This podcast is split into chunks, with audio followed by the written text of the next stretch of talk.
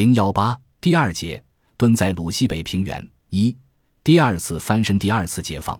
我投入到农村改革采访，要感谢一个人，此人便是后来成为新华社总编辑的南振中。我刚到山东分社时，南振中也是跑农村的记者，年长我十岁。一九七七年到一九八一年的五年间，我们两人常一起下乡调研。南振中爱读书，采访作风深入而细腻，每一篇稿件都写得一丝不苟，特别是以小见大的表现方法。令其文章颇具说服力，他常常得到穆青的表扬。新华社也常抽调他到总社开农村报道座谈会，因此他对中央许多新精神知道得快，对上层关于农村改革的动向了解得早。每次从北京回来，南振中常把记录本拿给我看，传达的基本上多是胡耀邦、穆青与杜润生这三个人的讲话，不仅开阔了我的视野。也引导了我调研的方向。我下的农村多，看的现场多，便经常把从农村带回来的故事讲给南振中听，与南振中一起分析。我们这种交流，世上的天光，下接地气，高起报道来，心里特别有底，几乎是百发百中。一九八零年的秋收时节，是检验包产到户责任制实际效果的时候，整个社会都在关注农村形势。这一年十月十七日，我取到德州，来到夏津。出德州不远，便见到公路两边棉花竞相开放。到了夏津汽车站门口，映入眼帘的是望不到边的卖棉车，车挤着车，人挨着人。我抱着相机包从人群中朝前挪，常常要从棉花车上爬过去，沾得满身都是雪白的棉花。从汽车站到县委仅仅三里路。爬了两个多小时，第二天上午，为了拍摄棉花丰收场面，我爬到收棉站三十多米高的水塔顶上。棉叶枯黄落了，留在杆上的都是雪白的棉花。展目四望，眼前简直是雪铺的大平原，土地被棉花盖得严严实实，几乎看不到黄土。横贯东西的马路和伸向南北的六条大路，都被卖棉的车队排满。像六条银色的河流汇向县城，眼下的银山都是几天内拔地而起的。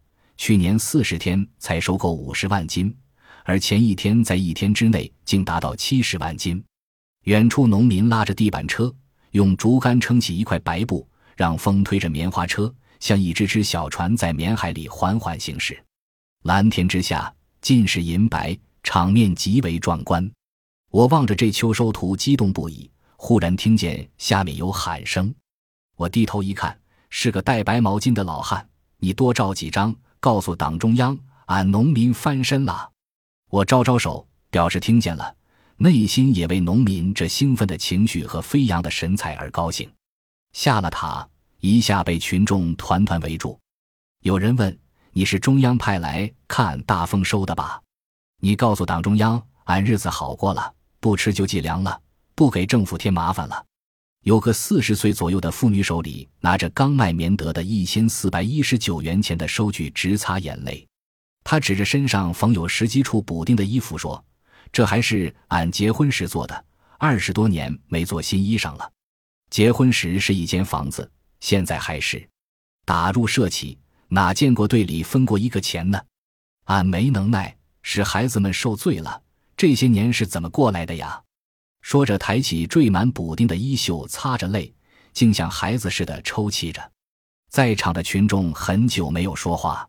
过了许久，一位老大爷才擦擦眼眶，说：“政策早来两年就好了。”当时，在鲁西北棉区到处传播着这些振奋人心的消息。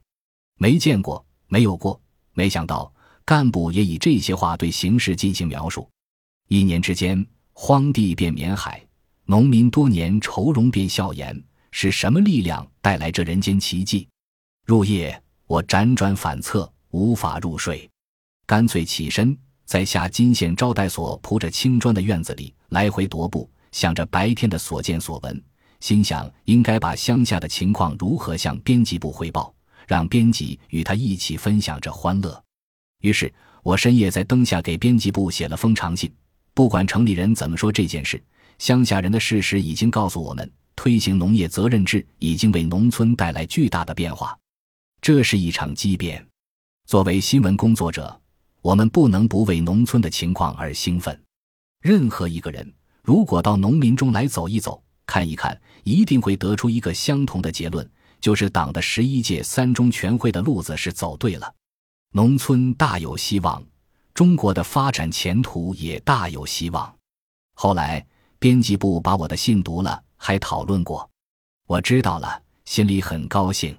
编辑掌握着我们稿件的生杀大权，他们思想通了，我们在前方打仗的记者就更有勇气了，就更加有劲头了。